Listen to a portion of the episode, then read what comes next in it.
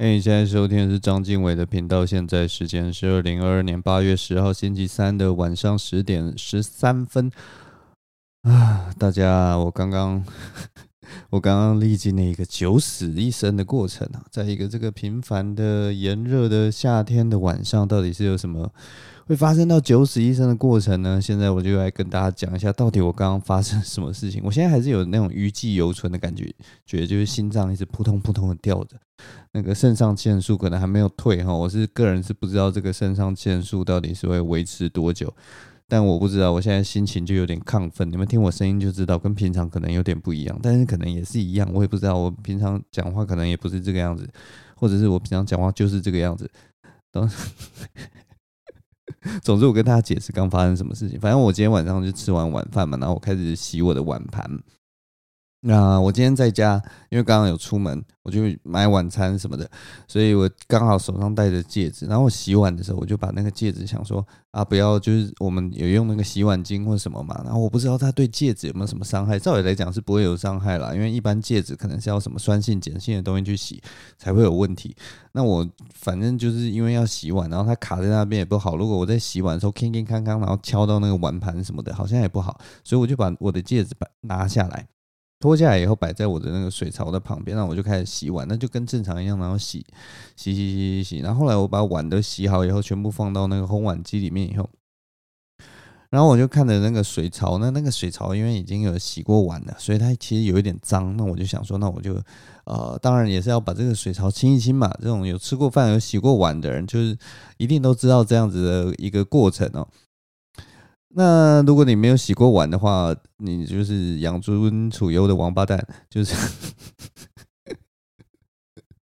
没有，我没有要乱骂人，反正大概就是这样。好，反正就是。我就开始洗水槽。那大家知道那个厨房的水槽通常都会有一个提笼嘛，因为它那个里面有一些杂物啊，或者是说你洗洗碗的时候会有一些我不知道葱姜蒜什么的，或者一些碎的那种残渣的东西，你是不希望那个东西掉到那个水管里面，因为积久了以后水管会阻塞嘛。所以呢，那个我就在听。把那个提笼拿起来，然后我把里面的东西清干净以后，就发现那个提笼有点脏，所以我就拿了那个一块海绵呐、啊，然后弄了那个洗碗巾什么的，然后就开始刷那个提笼，然后顺便也把那个整个水槽的那个里面的。那个要叫什么？那个槽壁啊，还有那管壁啊，那管子我我清得到的地方，我都把它刷一刷了。反正就是想说，就顺手把它清干净。然后就是边刷的时候，我脑袋就在想别的事情，然后想着想着想着，那个手的就这样一挥，然后我就听到一个声音，这样咔啷咔啷刚，然后好像有个东西掉进去，然后我也也没有在想什么，我就继续刷我的那个。然后当我要打开那个水龙头的时候，我脑袋忽然不知道为什么啪嗒一响啊，就像那个闪光弹一样，啪一下闪过一个念头，然后我就没有打开那个水龙头。那我忽然停下来，我就因为刚刚就是在那种神游，你知道吗？我刚刚就是开那种自动驾驶 Autopilot 的模式。毕竟你洗水槽，你根本不用动什么脑，所以我就一直在想别的事情。然后这个时候我忽然停下来，我就忽然想到刚那个声音，刚那个感觉，刚掉下去的东西。该不会就是我的戒指吧？然后我就那个目光马上就往那个水槽的旁边看，然后再往那个水管里面看，然后我就发现我的那个水槽旁边的戒指不见了。然后水水管里面这样直接看，当然你什么也看不到，就是一片黑。然后手就停在半空中，然后心里就就开始骂脏话，干。现在到底是怎么一回事？现在到底怎么办？你知道吗？我就像那种《灌篮高手》里面的那个木木，你知道吗？就是你现在这个这个这个这个这个 episode 这一集呀、演到这个地方，就是一个人洗这个碗，然后那个戒指掉到里面，然后他就噔，然后就全部那个画面都变成像打了 X 光一样，然后我就像那个木木投出一颗三分球，然后我脑中就闪过了一段延伸三集非常拖台前的回忆。我那个当下就是我把那个戒指打下去以后，我脑中就闪过一个回忆，我脑中就闪过一个，就是好几年前跟我那个同学在聊天的时候，他跟我分享的一个回忆。他就跟我说，他就跟我说，那个时候他可能刚结婚，然后他跟他他的那个老婆啊，那个时候就买婚戒，然后他们就有一天就跟他们的朋友一起去沙滩玩。那他去沙滩玩的时候，后来就玩得很开心嘛，玩得很嗨。那天天气又很好，然后那个他那个他那个不知道哪里来的朋友就跟他说，就看到他的戒指嘛，然后他们就聊天聊一聊，然后就他们两个人就聊到说，哎，不知道这个戒指啊，如果这样就是很简单的这样放放放下去，然后它掉到沙里面的话，不知道这个戒指啊会陷到沙里面会有多深。所以呢，他们这两个天才 就拿他的婚戒去试，不试还好，就一试，你知道，他们就直接一放，然后那个婚戒就掉到那个沙里面，然后他们就，你知道吗？那你知道人的眼睛其实有看到那个重量，还有那个掉下去的那个感觉，所以其实他们看到他那个戒指这样咻掉到那个沙里面的时候，他们想说，哦，这个这个速度，这个重力加速度这个东西，因为他们两个都是理科生，所以他们可能就是。我不知道目测就可以感觉到那个东西，他就说这应该不深。结果呢，他们当他们开始拨开那个沙去找那个戒指的时候，他们怎么找都找不到。那个戒指就像消失在那个沙滩上一样，他们整个傻眼，你知道吗？后来呢，他们就在接下来三个小时时间。他们我忘记在哪一个沙滩了，但他们就花了三个小时时间，全部的人他们就当下就马上就全部人不准再踩这一块，然后他们就在那个原地画出一个方圆，我也不知道方圆多少，反正就大概最后他们就一直挖，一直挖，一直挖，然后每一个沙都很小心的经过淘洗过，然后去找那个戒指。最后，他们大概挖了一个三米乘三米再乘三米的大坑，旁边的人都以为他们在做什么，我不知道什么沙滩建筑学，也许在做沙碉堡还是什么的，就超级屌的。他们就一群人，大概五六个人，就在那边挖挖挖，一直挖，然后挖出一个三米乘三米乘三米的大坑。每一个挖过的沙也掏过了，但是他的戒指就是不见了，他的婚戒就是不见了。那就是一段非常，我不知道很蛮荒谬的一个回忆啦，就是还蛮天天才的一个回忆。然后最后他就，我那个朋友他就很难过，真的很难过，他就真的很难过。然后最后就是当然就是还是去买了一个新的，跟他老婆一样的。他老婆看他这么难过，当然也没有怪他，就是一个很莫名其妙的一段过去了。所以呢，我你知道我当下我脑袋我就闪过了这个想法，就说靠，该不会我的戒指要？你要不见的吧？我这人很有趣啦。我这人如果发生一些重要的事情或重大的事件，我第一件事情就是告自己，告诉自己要慢下来，要冷静下来。因为，因为通常当你最最惊慌、最失措的时候，就是你最容易发生错误的情况，然后你最容易呃做出错误的选择的时候，不管是你害怕的时候，或者生气的时候，或者是反正总之就是情绪最波动的时候，你通常都会做出。非常呃不对的一个抉择哈，所以，所以我当下我真的不知道我的类比跟我那个同学比到底算不算正确啦。我不知道他他所受受到的感受是什么，但是呢，我觉得我跟他的那个内心都受到一样的煎熬。就在那几秒钟的时候，我其实就可以完全感同身受他那种这个东西要是不见的话，或者说这东西真的不见的话的那种难过，你知道吗？所以我当下我的那个情绪波动很大，我就一直告诉自己：好了，没事，冷静，冷静下来。那我首先第一件事情，当然就是看一下那个周遭环境，还有我所处在的状态。我就看着我的手，我的一手拿着那个提笼，一手拿着那个海绵，然后手上都是泡沫，然后那个呃水槽里面都都都没有水，就是只有一些那种小水珠什么的。然后好，然后我接下来再看，好，我们刚刚那个戒指是滑到那个管子里面，然后我就开始想，这个厨房底下的管子通常啊，我们一般这种厨房的管子底下都有一个取管，它那个取管就是就是呃，就是底下是它除了那个提笼是来挡一些残渣的，它还有另一个就是它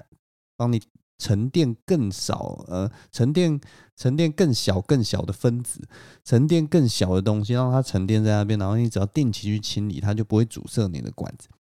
所以呢，我就判断说，好，那边有一个取管，所以像戒指这么重的东西，一定会卡在那个取管上，所以我是有机会是把它救回来的。所以我就想说，好，冷静，没事。然后所以呢，我首先第一件事情，我就是要把我自己的手洗干净嘛。所以我直觉又要去开那个水龙头，但是我马上要阻止了自己说：“不行，你在干什么？你是白痴吗？你现在开水不是就 就把更多东西冲到那个永远救不回来的水管里面嘛，所以我就拿拿着那个提笼，然后拿着那个海绵，然后冲到厕所里面去洗手。然后我把呃手，总之我最后就是把手洗干净，然后开始拿了一个水桶，然后开始拆那个底下那个厨房的那个呃取管，因为他那边就有弄一个，反正就是堵起来的东西，让你可以清理这样。然后我就慢慢拆那那个。大家不知道，我不知道你们大家有没有出清过那种厨房底下的那种取管，然后那个打打开来，我跟你说，哇，满是芬芳。那个一打开来，哇，那个味道真的是，那个味道很有趣，其实很有趣。我觉得你要说那个味道臭，也不是臭，它就是一种，我我我很难跟你们形容，哎，就是。它是有一点点臭，但是又不到那种，就是你闻到那种，例如说，我不知道大家有没有闻过那种化粪池，或者在路上闻到那种垃圾车、垃圾车的声音的时候，那垃圾车的味道的时候，你是可以打从心里觉得，哇，那是酸臭的，那个是臭到一种你觉得，哇靠，我这这辈子没有闻过这么刺鼻、这么不舒服的味道。那个打开来的水管的那个味道，其实说实在话，真的没有到刺鼻到你真的不行，但是它就是有一种很诡异的味道，有一种滑溜滑溜，你觉得闻到那个味道，你就像闻到一个呃绿色，然后有点恶心的那种墨绿色感的那种那种液体的感觉。我不知道这样子的形容大家能不能想象了，但是对我来讲，可能就是这样子的感觉。总之打开以后，它也没有说特别臭，然后。一打开，马上我的戒指就掉到了那个水桶里，就这样扑通，这样直接掉到水桶，所以我就蛮开心，好，没事，没事，没事。然后我当然就是因为反正都已经把那个取管打开了嘛，所以我就顺手把那个管子都全部都清干净，然后哦，觉得好，戒指找回来了，没事。然后马上把那个手洗干净，然后把那个戒指也冲干净，然后擦干净，然后小小心心的把它。放在安全、最安全的一张桌子的正中间，就觉得你不能再弄丢，然后我再把其他东西善后这样子。然后接下来就只剩一件事情了，就是我要跟呃，因为发生了这样的事情嘛，我总不可能不讲，你知道吗？所以我就想说，那我要怎么跟我的女朋友形容这件事情呢？所以我不知道你们大家有没有听过一个故事，叫做那个就是什么一朵鲜花的故事。就是他那个故事就是讲有一个人他买了一朵鲜花回来摆到桌子上，然后他的桌子他的那个家原本是无比肮脏，结果他把那个鲜花摆到桌子上，就觉得嗯，我的桌子这么乱，好像配不上这朵花，所以他就把桌子也收干净。然后他觉得他把桌子收干净以后，他说：“哎，我的沙发也这么乱，我的客厅也这么乱。”呃，配不上这个桌子跟这朵花，所以他就把其他地方都收拾干净。然后我就觉得这个状况非常的。可以类比到我这个戒指掉到水管的事情，我是不知道怎样，但是总之呢，我就想说，好，我就用这个故事，我就套用这个故事，在我这这个把戒指不小心弄丢到水管里面的这个蠢事，然后跟我女朋友解释，她应该就会觉得说啊，这件事情其实还蛮浪漫的，就是哦，你把那个戒指放到水管里面，然后你觉得这个水呃戒指 bling bling 的，然后水管肮脏的，所以你就想说，好，我要把这个水管清干净啊，这个我觉得这个类比非常好。所以呢，我就打电话给我女友，然后就呃先先闲聊一下嘛，然后我就跟我女友说，哎、你有没有听过一个就是那个一朵鲜花的故事啊？就是有一个人呢买了一朵鲜花，然后把这个整个家里都清得干干净净的故事。他就说，呃，有啊，然后就说，哦，我今天呢、我今天就是下午的时候啊，就呃吃完晚饭嘛，然后我就把那个我的戒指啊放到那个。呃，厨房的水管里面呢、啊，然后我就忽然觉得这个水管啊配不上我的戒指，然后他听到这边，他们马上打断我，他就说：“你洗碗的时候戒指掉到水里哦。”这时候我就只好跟他说：“哦，对啊。”然后他下一句就问我：“啊，有找回来吗？”我就说：“哦，有啊。”然后他就说：“哦，好，那没事了。”真的不愧是我女朋友哎，马上被她识破，马上被她识破，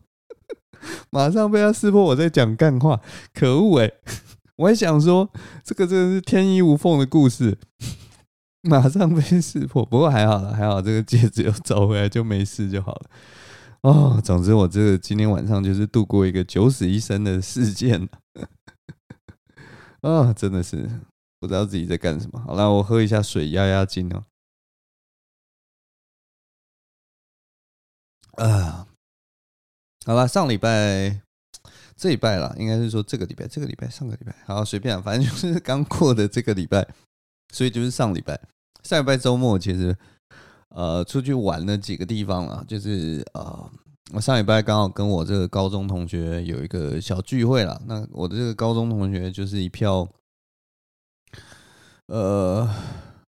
就是高一的同学，我不知道你们大家知不知道，我高中高中现在是不是还是这样？就是高一你会分到一个班级，然后你可能高二选组以后，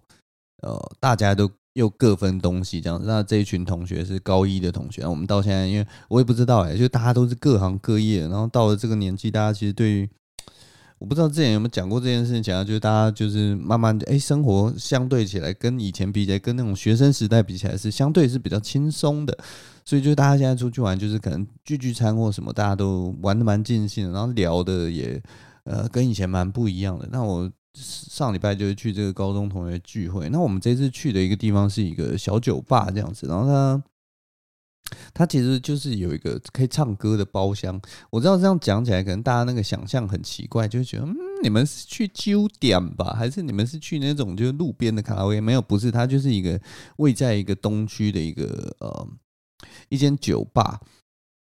然后它那个酒吧就是很正常的酒吧，然后里面就是可以点调酒啊什么，就是那种很 fancy 的那种酒吧。但是它的酒也也没有到很贵，所以它的那个族群应该就是那种大学生到。我不知道，可能二十几岁刚出社会的那些人士啊，那刚好那间酒吧有一个可以唱歌的包厢，就很神奇。我也不知道为什么会有唱歌的包厢，但是这种东西就是很适合我们，因为我们这群人，像像我是已经得过那个呃，哎，我已经得过这个呃，COVID nineteen 的人了嘛，所以其实我比较不在乎。但是我的那个朋友啊。基本上他们都还没有得过 COVID-19，然后他们为什么不能得呢？因为他们现在都是成家立业的呃成功人士了，所以家里都有小孩子，那小孩子又不能打疫苗，对不对？所以家长其实都很小心。那像这种到外面聚餐的行程啊，他们其实也都特别小心。所以那个时候我同学在找这个我们要聚餐的地方的时候，他就想说，那我一定要找一个有包厢的地方。嗯，最好是跟大家都隔离，然后你就直接关在那个包厢里面，我们就在里面吃喝，然后不要接触其他人这样子。所以呢，他们就找了一个这个呃，里面可以唱歌，然后有泡包厢的一个小酒吧这样子。那我们就在里面聊天啊、喝酒啊、干嘛的。那很有趣的情况就是，那间包厢因为可以唱歌，所以其实不过我们其实都不是那种就是常常喜欢唱 KTV 的人啊。而且我们都是一些上了年纪的老头子，你知道吗？我们都是三十几岁，然后都基本上没有在听什么新歌什么的。所以，我们那一天点出来的那些歌啊，我真的是觉得都是一些 真的是有年岁的人才会点的，就是点一些就是那种大家都会唱的什么周杰伦啊、五月天啊什么的。真的是很可怕，我我真的不知道外面现在，我不我不知道现在年轻人去外面唱歌到底唱什么歌啦。因为我我们在聊天的时候就有一个是、呃，他现在是国中老师，然后他就跟我们说，现在国高中生好像很多人都是在玩抖音吧，然后他们在听的歌好像，因为我们平常人听的歌可能是由 Spotify、KKBox 或者是 Apple Music 推荐的歌，然后我们就跟着听。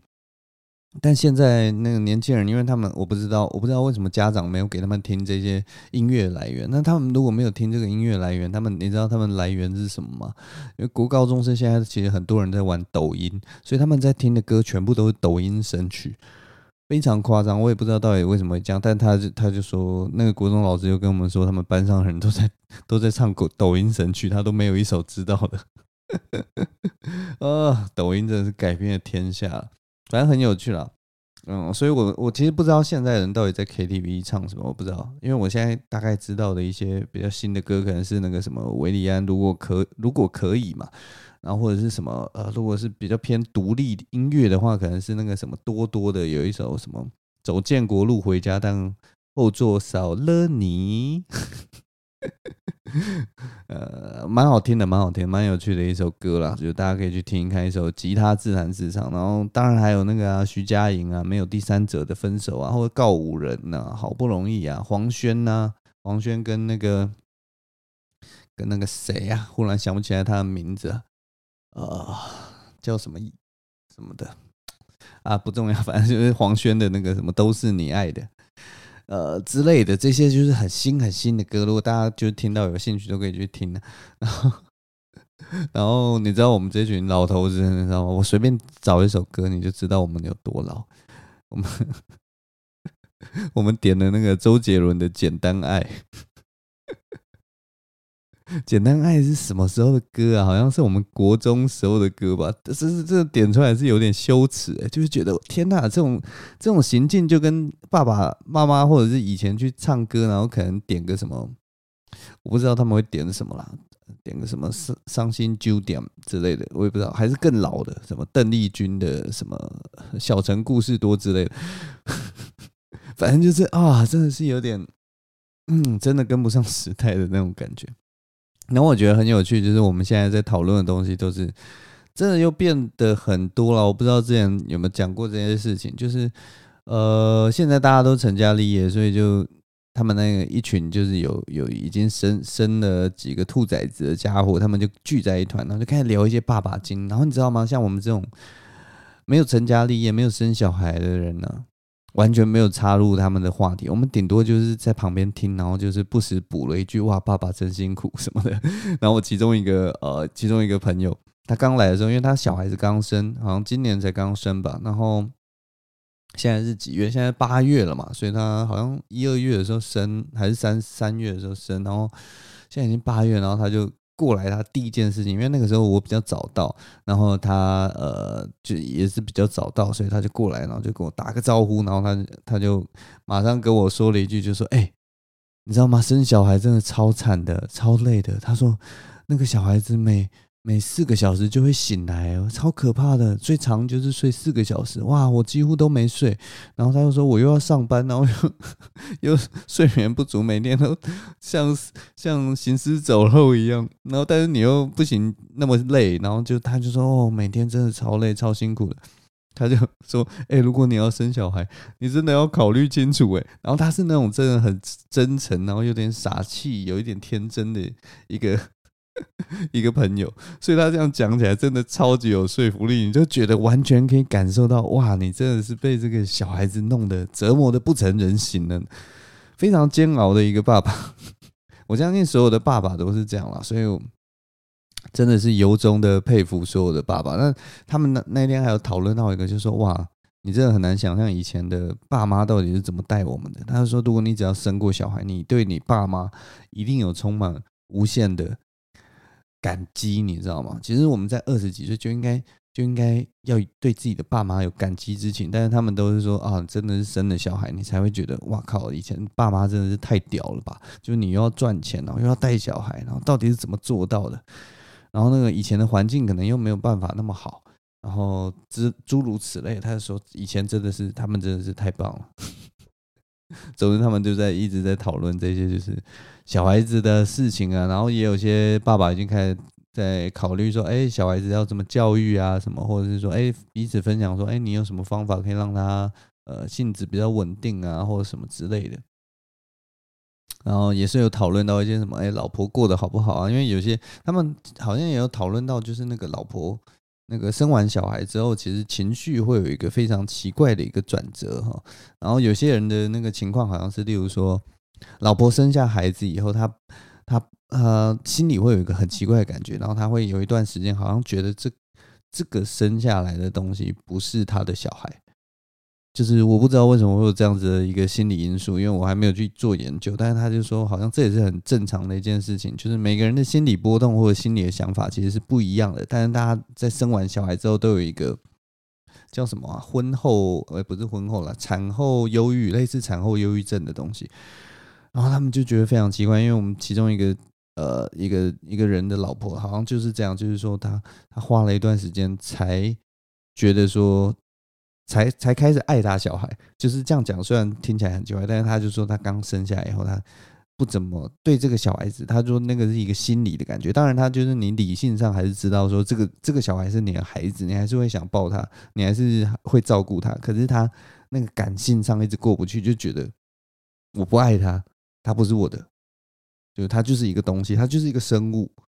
然后他就在那边，然后他还没有感觉到他那种。迸发的母爱，可是好像过了几周之后，还是几个月之后，那个产后忧郁症，不知道是内分泌还是什么过去之后，他现在非常爱他的孩子，整天抱着他，巴不得每天都看到他，巴不得每天拍他照片。所以这是真的是一个很，我也不知道是很神奇还是怎么样，他是是一个，我也不不懂他到底是什么样的一个生物机制哦。因为我们看所有的电影啊，看所有的小说啊，看所有的东西，这小孩子刚生出来的那一刹那，那个母爱应该是你知道吗？用喷的，你知道吗？如果你你你你要想象的话，就是那个消防栓爆掉的那种样子，就是消防栓栓可能可能我不知道被人家敲开，然后那个没有不知道有没有你们看过那种消防栓从地底这样啪喷出来，然后喷喷两层楼高的那种水压的那个力量。照理来讲，小孩子生出来那一刹那给我的印象都是那个样子。然后我第一次听到有一个妈妈刚生完以后。她觉得说我对这个小孩一点感觉都没有，哇，真的是听到真的是有点大开眼界了，所以其实蛮有趣的。我觉得，我觉得我们这群高中同学啊，这样聚啊，然后他我们谈论的话题都会一直改变，一直改变。像现在就是呃，小孩子刚生出来嘛，或者是说现在有一些人的小孩子已经开始要去上小班了，比较早生的，他们现在开始上小班，所以我们那个谈论的话题会越来越不一样。然后像其中一个爸爸也跟我们呃。呃，讨论说，哎，像我们上次有有看到他的小孩，那他的小孩刚好有在发脾气什么的，他就说，现在他的小孩好像快接近四岁了吧，所以他就说，现在已经完全不会发脾气，他就是一个性格稳定的孩子。他就说，这种小孩这种发脾气啊，或者闹啊、欢啊什么，真的是也是一个阶段啊。那那个时候你就你就要加油，就是要撑过去。好像有讲一个什么什么什么，两岁是什么 horrible，然后。Horrible two，然后 Terrible three 之类的，所以 就说小孩子两岁的时候是 Horrible 的阶段，然后三岁的时候是 Terrible 的阶段，反正就是类似这样了。但是如果过了三岁，听说性格会稍微稳定一点。呃，我也不知道，我没带过小孩，就是转述了。总之，我觉得这一切很好玩，所以我就想，就已经开始想象说，我们以后就是继续聚餐、聚餐，每年聚餐或者是什么的，然后一直到后来，我们会不会一直聊到就是小孩子的叛逆期，然后怎样怎样的？国中老师这个时候，国中老师的这个专业就可以帮助大家度过难关了，大概是这种感觉。我也不知道。反正蛮有趣的啦，我觉得跟朋友聚会就是会听到一些你平常听不到的东西，或者是会有一些你平常感受不到的经验或者是什么，所以蛮好的。我觉得大家如果有朋友的话，真的是要常年的培养，就算你就是没有跟这个人可能没有很合啊，呃，但是如果你过一段时间都能见到一次面的话，你多多少少可以听到他的一些人生的故事，或者人生的历练，或者人生的成长，或者是说。他一定会有一些经历是你没有办法体会到的，那这个时候其实就我觉得蛮好的了，嗯，对，蛮好的。呃，上个礼拜还有一件事情想要跟大家分享，就是上礼拜我终于去了这个卡美蒂 Plus。卡美蒂 Plus 是什么样的一个地方呢？卡美蒂 Plus 就是一个喜剧俱乐部哦，它以前是一个很小家的一个喜剧俱乐部，就叫本本来就叫卡米蒂，那是它它是在一个就是破旧的二楼。呃，小小小那个要说公寓嘛，反正就是一个小场地里面。那他他们现在就是开了一间大场地，他们这次找了一大堆人来投资哈，所以他们开了一个大场地，在这个复兴复兴什么路啊？因为因为之前之前有人一直一直想要就是告诉大家这个地址在哪里，所以他打了很多就是 PO 了一大堆文章什么的。但是我到现在我还是记不起来他到底在哪里。反正就是在中山国中北边。再走一段，然后你问我北边在哪，我不知道。呃，你就往松山机场的方向。你问我松山机场的方向在哪，我就告诉你，你就跟着那个飞机走就对了。你到了中山国中站，你站在那个中山国中的十字路口，或者你站在那个捷运上面，然后你就往往有飞机飞的那个方向看。应该现在可以看得到飞机啊，反正就是往那个方向走，大概走一段路就会看到一个很大的扛棒写卡美迪 Plus，或者是我不知道，你就去 Google Map，不要问我。我今天就特别亢奋，特别暴躁，反正就是，就你自己自己去找啊。嗯、呃，它就一个很大的场，他们现在 Comedy Plus 里面那个场地好像可以，就是可以坐两百多个人吧。呃，可能我不知道能不能坐到三百个人，反正就是一个很大的场地。然后里面很爽，就是有一些奇奇怪怪的东西，然后跟以前那种破旧的呃二楼小哎三楼三楼小公寓啊，呃完全不能相比啊。现在这个场地非常棒，而且现在去的时候非常舒适。然后而且他们这每一次的表演啊，每个礼拜的表演就是。哎，越来就是当然就是希望能够越来越做越精致，然后能够把人吸过来，所以他们现在就是卯足全力在做，所以我看起来他们的那个节目应该都还蛮爽快的，所以大家有空的话可以去看一下。那我这次去那个 Comedy Plus，我当然就是有看到这些。我很久没有见到的喜剧演员，诶，我真的很久没有见到台北的喜剧演员，因为我后来有一阵子都是在呃新竹走跳，虽然在新竹走跳的时候，最近不知道为什么有一些台北的喜剧演员可能也都会来新竹来支持，呃新竹喜剧的四楼喜剧的一个表演了，但对啊，但反正我这次去台北的时候就看到很多。呃，真的很久很怀念的一些喜剧演员啊，但当然大家都是因为刚表演完，有些人就是很累啊，或者是什么的，所以我就大概就打个招呼这样子啊，对，然后呃，但是其中有一个人就特别热情啊，这个热情的人呢，为什么他这么热情呢？就是因为他这个人呢，啊，非常的焦虑。我就看到那个杰克啊，不知道大家知不知道杰克是怎样？反正杰克他就是现在在上班，不要看任职的这个杰克哦，他也是一个喜剧演员，一个后辈。那后来就是不知道为什么，我跟他就慢慢熟了起来。哎，我真的不知道我为什么会跟他慢慢熟了起来。哎，真的忘记了。反正就是，反正我们现在其实还蛮熟的。然后他就。反正就是因为焦虑吧，还是什么的，反正就一直来找我聊天，然后甚至想要拐我去吃宵夜。可是我那天去 Comedy Plus 的时候是跟我女朋友去的，所以我就跟他说：“哎，不要，我才不要跟你吃宵夜，我要跟我的女朋友去共度快乐的时光。”嘿嘿，我没有这样讲了，但是，总之我就跟他聊天，然后聊聊聊聊聊，然后聊得还蛮开心啊，就聊一些就是。哎、我就觉得他最近，其实杰克最近喜剧做得还不错啦。他前一阵子有出了一个完整版的段子吧，大概二十分钟。那他那个段子其实是蛮蛮密的，他那个笑点的密度是蛮高的。所以如果大家有兴趣的话，真的是可以去听一下那个段子，真的是很棒的一个段子。所以呃，我也不知道要怎么怎么跟大家讲这种事情，就是 好的东西。现在很难扩散出去，你知道吗？尤其真的有在听单口喜剧的人，真的人数不多啊。真的就大概就那一些人。那最有趣的就是那一些人，他们听单口喜剧也不是那种就是狂狂狂暴、超喜欢听的那种人，你知道吗？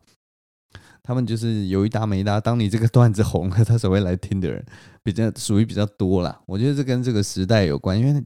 有趣的事情真的太多了。真的写段子，如果你还蛮普通，或者是说，哎，只是普通好笑，他好像就不用花那个时间。毕竟一个段子写出来都是什么五分钟、十分钟、二十分钟，那他也许看一个抖音短片，他就觉得呵呵大笑了，对不对？那他干嘛看你这个段子？说实在话是这个样子啦，就除非你你真的屌到，或者是说长得帅到让人家想要一直看，不然何必呢？对不对？所以这个是我们要跟这个全世界搏斗啊！大概就这样，反正就跟他聊一聊，然后很开心。那我就跟我女朋友就先走了，因为我们就要回家休息了。然后我我们走到外面的时候，我女朋友就跟我说：“哎，你你对杰克讲话的态度真的是很不好。”哎，然后我就想说：“哎，没有吧？我跟杰克这个骂几骂几，我我们一直这么好的。”到底有什么哪里有不好？然后我女朋友就说：“你这样对他很没有礼貌，我真的很怕你得罪他。”然后他后来就不理你什么的。他就说：“我知道你天性就是很直白，然后讲话就是很靠北，然后你这人人缘又不好，长得又丑，所以 我觉得 没有了。”他没有这么说，我女朋友才不会这么说。但是她就说我对杰克好像很没有礼貌。所以我在那个路上，我骑车回家的时候，我就在想说，我对杰克真的。很没有礼貌嘛，因为我在跟杰克聊天的时候，我女朋友基本上晾在旁边的，我就把她晾在旁边，然后我就去跟杰克聊天，然后我们就聊得很近。我想说，我对他很好，我一直称赞他，就是那个段子写得很好。然后我就仔细想说，我到底对他对他讲了什么？然后我就发现，我讲的每一句话听起来的确都像在骂他。因为我后来就跟他说：“哎，杰克，我觉得你当臭直男真的很适合，我觉得你就是一个不折不扣的臭直男。”因为我觉得你上次在台上的表演真的是太臭了，你上次真的太臭了。我觉得你真的超级好，超级臭，我很喜欢。然后我还跟他讲说，我觉得你那个臭直男的样子啊，就是像现在这样，然后真的很让人想要扁你。然后他他好像讲了一个什么，就说，哎、我这样会被人家讨厌吧？我就说，你这臭直男啊，没关系啊，你就承认你是臭直男，这样大家就就会直接就觉得说，哦，你是臭臭直男，我就原谅你好了。然 后听起来真的很像在骂他，就是一直在骂他，你就是臭直男，你就是臭直男。难怪我女朋友会误会，原来是这样啊！我就跟你们说，像喜剧演员凑在一团的时候，凑在一起的时候，讲话真的听起来很像一群莫名其妙的人，你知道吗？他他就是我们，当然是会一直丢 idea 或者是什么，然后我们很很常会讲反话或者是什么，反正就是因为那个节奏太快，然后我们彼此真的是是真的是。就是都知道这些东西都只是在 play，你知道吗？就是只是在玩而已，所以大家都不会真的是把那个呃话给说死。然后我们这这些人真的是也很不会看场合，所以我们会在那种如果你你在吃饭，然后旁边有一桌喜剧演员，然后他们开始聊一些很恐怖的事情，你当然会觉得这群人真的是讲什么公他小，然后这这群人真的是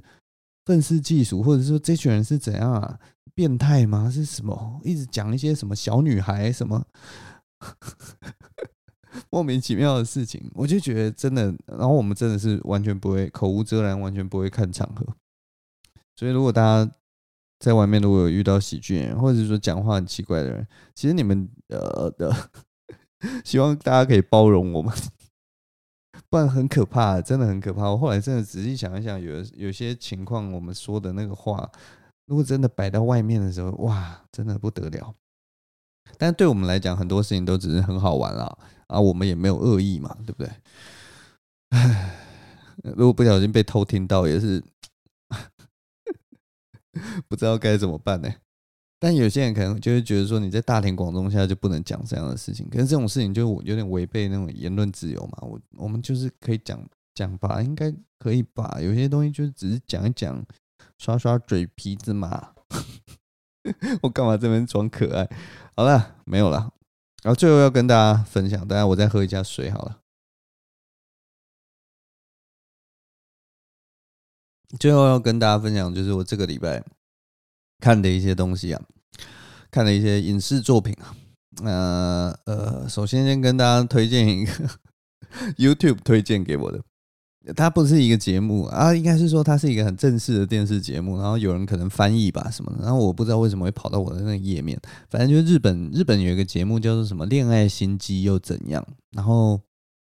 我看看到的时候，当然日本节目我都是蛮喜欢看的啦，因为日本节目其实真的就是呃很精致、很好玩，然后节奏很有趣，然后他们因为都是那种吐槽的啊或什么的，他们就会扣住一个话题，然后主持人的那个吐槽的。那个经验啊，那个节奏真的很好，因为他们都是可以做得好好的，然后光靠言语、光靠反应，就让你觉得很很好笑。我觉得跟台湾不一样，就是台湾的那个综艺节目，有的时候不是靠不是靠完全言语，都是要靠很多很多其他的东西去夹杂，然后或者是说他们一定要，我不知道，呃，不要乱讲好了。但反正就是日本的节目，我其实真的蛮喜欢，因为他们真的很精致，所以呃男帅女美，然后大家都上妆都看起来很很棒，然后那个灯光啊，我觉得灯光打的也真的都很好。那我就跟去看了这个《恋爱心机》又怎样？我真的不得不说啊，真的是蛮好看的。然后在里面就有一个绿茶婊，好像就是绿茶婊女王吧，她就是这几年都被大家说，就是她就是一个绿茶婊。心机很重那种女生，然后她在上面就是呃，节目会安排一些桥段，然后演出来给大家看，然后那那几个就是一个绿茶婊，然后一个清纯美女，然后他们就要去分析说，哎，这个东西会不会很棒？这个东西会不会很喜欢？然后也会分析说，哎，这个男的路数会不会受欢迎？然后大家应该要学着点，这这男的真的太棒了之类的。然后我看了真的是觉得，尤其那个绿茶婊女生，我真的只能说。我真的只能说，虽然他他他在网络上或者在报道上都是讲说，他就是那种女生会非常讨厌他的女生，但是男生会很喜欢他的女生。那我真的不得不说，我看了看，真的是觉得他是蛮可爱的。啊，我就是一个男生，真的是很糟糕。就是我觉得他上面教的那些东西是真的很很值得一用。他那个上面，因为他就是一个心机绿茶婊嘛，恋爱心机又怎样？所以他教了很多小心机。然后我真的必须说，就是女生如果用那些招数，你真的会被其他女生讨厌。但是我就也要跟你说，那些招数还真的有用，因为真的有用。我看了就觉得，哇，这女生真的是太可爱了啊！真没办法，虽然她感觉会被其他女生讨厌，但是她真的太可爱了啊！真的是很难抉择啊！哎。他被讨厌怎么办啊？可是他又这么可爱，心情是复杂的，你知道吗？是复杂的，所以，所以总总而言之呢，就是有用啊，真的有用。所以，如果说有这个恋爱上面的烦恼的人，可以去看一下这个节目啊，《恋爱心机又怎样》，我觉得是有用的。那么这礼拜另外一个呃，有看另一个影片，就是那个《子弹列车》啊。子弹列车，我跟大家讲啊，我真的很推这部片。如果还没有去看的这个 Bullet Train 的样子啊，如果还没有去看的，可以去看。然后哦，可是要还是要下一下警语啊，它就是一个非常血腥暴力的片子，它的那个血啊喷的就像是水管一样，就是噗噗噗噗噗噗这样一直喷的那种血。然后它是那种就是暴力的，所以会切手啊、切头啊、切喉咙啊、切什么什么都切啊。然后就是血就是喷喷的到处都是，然后。呃，很爽快的那种，有一点 B 级的那种片啊，所以如果你没有办法接受血腥暴力的人啊，就不要去看了。但是如果你完全可以接受这个，我就跟你讲哦，这部片有很多人说看起来像那种昆汀·达伦提诺啊，或者是什么，但是我就觉得哦，好看，真的好看，因为我看了觉得真的是太爽了，我完全看到就是觉得。真的是，虽然没有像真的就是那种很精彩、很屌的那种动作片那么爽，但是这基本上这部爽片就是完全在我的预料之内，就是太爽了，真的爽。但是我觉得最有趣的就是我我之前我去看这个《子弹列车》之前，我就看了一下它的那个呃分级哈，它的分级是辅十二辅导级，十二岁以下呃什么叫？十二岁以上要家长陪同，十二岁以下禁止观看之类的，就是这样子的一个辅导级的电影。可是我忽然就想到，这个是这个是辅导级的电影吗？这个是辅导级的电影？为什么一个辅导级的电影，它血可以这样乱喷，然后手可以断掉，然后脚可以断掉，然后各式各样的奇怪的，就是那个眼睛冒出血来死掉什么的，就非常可怕。那个呃，死状凄惨呐。肝肠都寸断呐，什么都出来了。我就想说，这是这是一部辅导级的电影，为什么可以做到这种事情？因为我你知道吗？我印象中的辅导级，我小时候的辅导级，我我真的这件事情我印象很深刻，就是呃那个时候啊，我大概应该是十一岁还是十岁的时候，《侏罗纪公园》上映，然后我永远记得，你知道吗？因为《侏罗纪公园》上映的时候我还没有十二岁，所以呢。我就待在家里面跟妈妈在一起，然后爸爸跟哥哥就去看的那个侏罗纪公园。然后你知道吗？我不知道你们知不知道，但是我小时候真的超级喜欢恐龙的。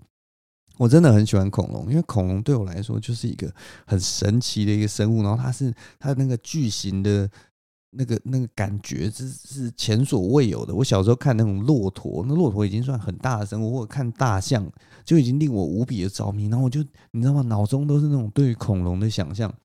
然后那个时候《侏罗纪公园》上映的时候，你知道，全部的人就是感觉全世界都为这部电影疯狂，就是看完的人都觉得天哪！没想到现在的科技可以做到这么逼真。然后大家看那个暴龙。都觉得心里都觉得那个就是真的，这这部片在我们的那个历史里面，在我们的那个观影的历史里面，是一个绝对是一个巨片，你知道吗？它是一个改变这个整个好莱坞业界、改变人类幻想的一部电影，非常厉害。史史史蒂芬史皮博其实就是，如果要做一个比方的话，他就是那个时代的诺兰。就例如说，你看诺兰的电影，什么《星际效应》啊，然后你看到那个。呃，黑洞的画面，然后你看到那个时间感啊，然后或者看到那种写实的大场面，或者你看黑暗骑士，然后看那个写实版的蝙蝠侠跟小丑，然后还有那种内心的刻画，你如果深深被触动的话，没错，史蒂芬史宾伯那个时候拍的电影也是跟他的电影一样，就是他每一刻都可以给你一个很大的震撼，然后它可以启发你的想象。那个他就是那个时代的诺兰，虽然这样比听起来就是好像诺兰比较厉害，但是其实没有。Steven Steven Spielberg 真的是他真的改变了好莱坞很多事情了。呃，我我最记得他一开始看的，我最最早看的一部 Steven Spielberg 的片，就是在家里的电视上，然后好像是那种什么周六周六什么周六电影或者是什么周日电影，反正就是。那个时候电影电视都会有一些这种这种片，那我第一次看的就是我忘记那部片的片名叫什么，但反正他就是在讲有一个不知道在哪里工作人开车回家的时候，然后他超了一台呃连接车吧，好像连接车一台货车，然后他超在高速公路上超过那个货车以后，然后他开开开那个货车好像就是不爽，所以因为超过他，然后又挡在他前面，然后他就也很不爽，就按按喇叭什么，所以他就跟那个。货车开始飙车，跟那个连接车开始尬掐这样子，然后结果没想到他跟那个连接车尬掐之后，那个连接车就开始追杀他，他就撞他的车，然后什么的，然后就是搞到他很可怕，然后他报警啊，什么都没用。然后我记得最最那个，呃，最让我印象深刻的一幕就是他好像去电话亭打电话。然后那个镜头好像就远远看到有一台连接车这样开过来，然后他就打电话打电话打电话，然后就看那个连接车越开越近，越开越近，越开越近。然后那个主角一开始没有看到嘛，然后后来转过来看到那个连接车以后，他就急忙冲出那个电话亭，然后电话亭在瞬间就被那个连接车这这个撞毁。然后那个主角吓傻，就说：“哇靠！”他想要置我于死。然后我也永远记得那部片的最后的画面，就是呃，他开着他的小轿车，然后跟连接车。就是一人一人在一边，然后两个人就是往往对方这样冲过去，然后两个人都把那个油门都踩到最底这样子，然后在千钧一发之际，最后那个男主角就从那个他的小轿车里面跳出来，啊，滚落在地板上，然后他的车就跟那个连接车相撞，然后最后那两台车就一起撞撞撞在一起之后就滚落山谷。我永远记得。那部电影好像最后画面就是男主角就是一个人就坐在那个山谷的，呃，不是山谷啦，呃，那个叫什么悬崖，悬崖旁边，然后他就全身是伤，然后很惊恐，然后看着那个掉到山谷底下他的轿车跟那个连接车，然后我觉得那部片给我的压力 非常大。小时候看这部片就觉得哇，也太刺激了，可是他其实那个剧情就非常简单，就是。他跟一个连接车好像因为超车纠纷，结果最后整个超展开，那个连接车就一直追杀他。我小时候看就觉得哇，这部片真的是太屌了吧！但是我我要讲的就是，我怎么会讲到这里？我要讲的是那个啦，辅导级十二岁以下。反正我就是小时候看那个《侏罗纪公园》，然后反正呃小时候没有看到嘛，我就觉得哦天呐，我看不到这个《侏罗纪公园》，我就觉得很扼腕。因为我就还没有十二岁，后来我就终于好不容易十二岁了，然后我终于可以去租那个《侏罗纪公园》的 DVD 回家来看，然后就终于经过了多熬了两三年之后，我终于看到了这部就是传说中的《侏罗纪公园》啊，真的好看。然后哦，觉得那个时候真的，我完全记得看这部片的时候心里的震撼，然后那个音乐噔噔噔噔噔，那个主题曲出来，哦，真的太。太棒了，真的太棒了！所以那部片真的对我来讲是改变我的人生的一部片了。那我想要讲的就是看这部《侏罗纪公园》的时候，它也是一个辅导级片，里面最最残忍、最血腥的段落就是，好像暴龙咬掉一个人的手之类的，然后有一个肥宅被龙吃了，然后有喷一点点血，然后可能还有一呃女主角可能在那个。某个地方拿拿着一个断手，大概就这样。然后这部片就是辅导级，十二岁以下禁止观看。你知道这有多荒谬吗？虽然现在已经二零二二年，但是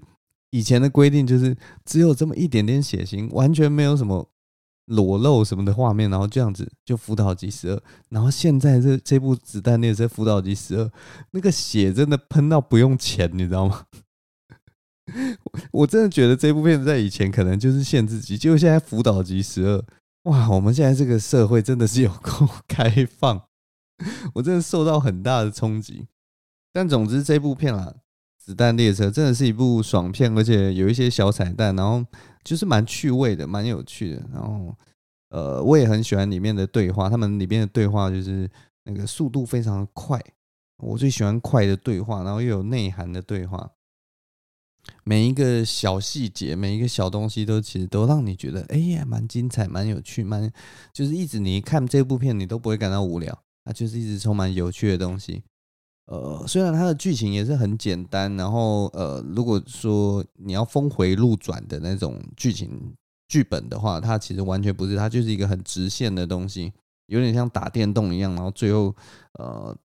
解释那个。每一个人背后的动机，每一个人的历史，有许多的桥段也都是用有点像说用口述的，或者是用讲的，不大是用演的，所以其实蛮有趣的啦。就是，但是他在这样子的节奏下，你还是会觉得哦，好有趣，好好看哦，然后好爽啊。所以啊，总之就推荐大家去看了《子弹列车》，我觉得是蛮爽的一部爽片了。如果你可以接受血腥的话，而今天。节目大概就录到这边啊，又是一个啊，我讲到现在，我的那个心跳应该已经慢慢缓和下来了，所以我们现在可以就进入一个深夜的模式了。夜已经渐渐深了，各位，我们差不多要睡觉了，所以我们今天就录到这边吧。所以我也没有什么要讲的了，大概就这样吧。好啦。谢谢大家的收听啊！我们今天的节目就录到这边啦。我是张景伟啊，我们下周同一时间再见啦，拜拜。